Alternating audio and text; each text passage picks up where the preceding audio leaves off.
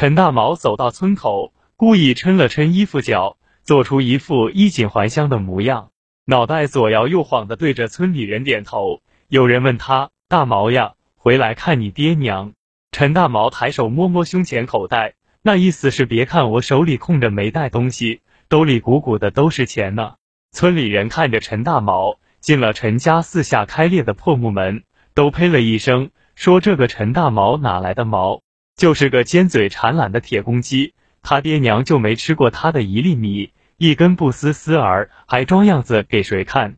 估计是在外混不下去了，又回来啃爹娘的箱子底了。”村人猜测的不错，陈大毛正是因为偷奸耍滑，被老板给赶了回来，为数不多的工钱。扣掉陈大毛偷拿偷吃的东西，就剩一张车票钱。陈大毛蹲在街角咒骂那老板不得好死，想了几千种报复的办法，可没有一种真的敢去做，挨蹭着躲过熟人，回了村里来歇养个一年半载的。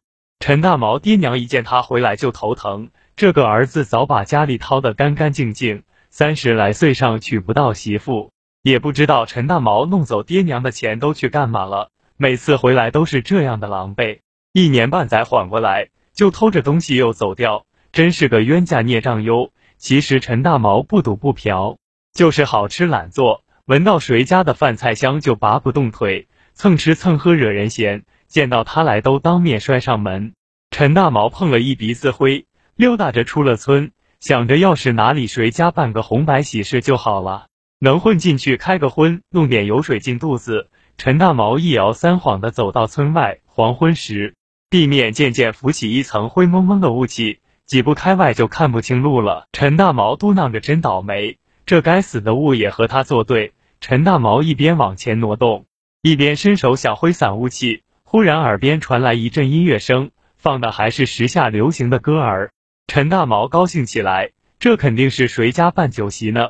听这歌挺喜庆，估计是娶媳妇哩。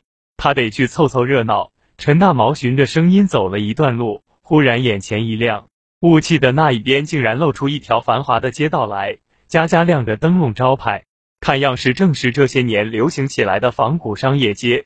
有的店铺古香古色，往来的人也都穿着长袍大褂；有的金碧辉煌，站着赤膊露腿、白生生的姑娘，笑嘻嘻的招呼客人进门。陈大毛心里奇怪。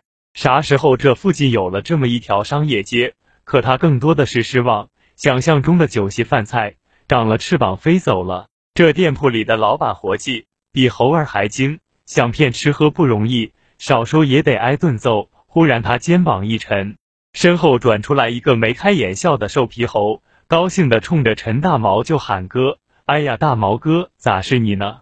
我是梁高村的小强呀，我结婚你还去吃过席呢。”不认得我了，陈大毛脑子一晕，恍恍惚惚觉得对对对，是有过这么一回事儿。点着头问小强：“你在这干嘛呢？这是哪里？我怎么不认得呢？”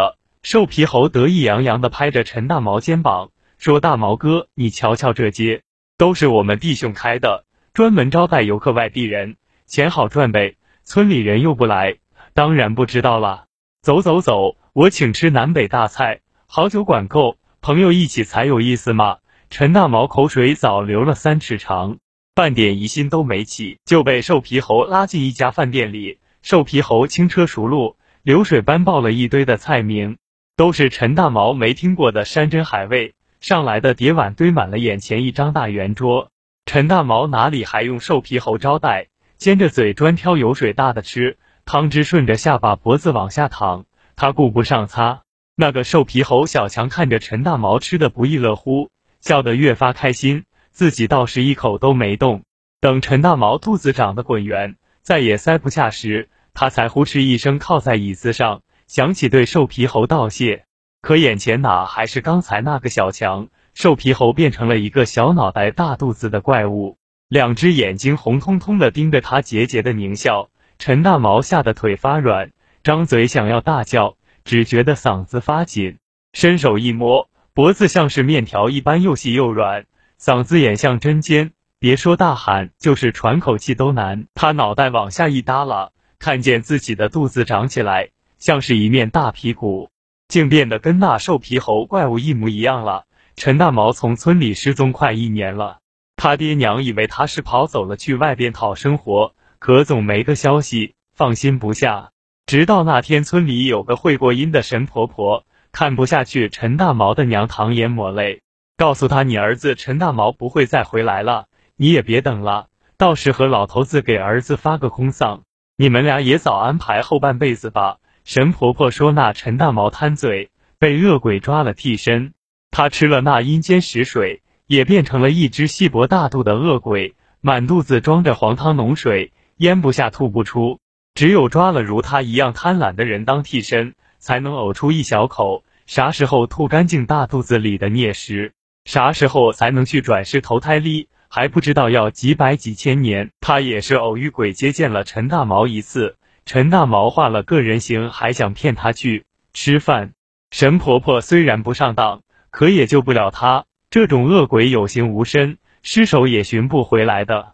鬼街的出现时机和地方都变幻莫测，活人避之不及。谁敢主动去寻？这个儿子已经是鬼非人。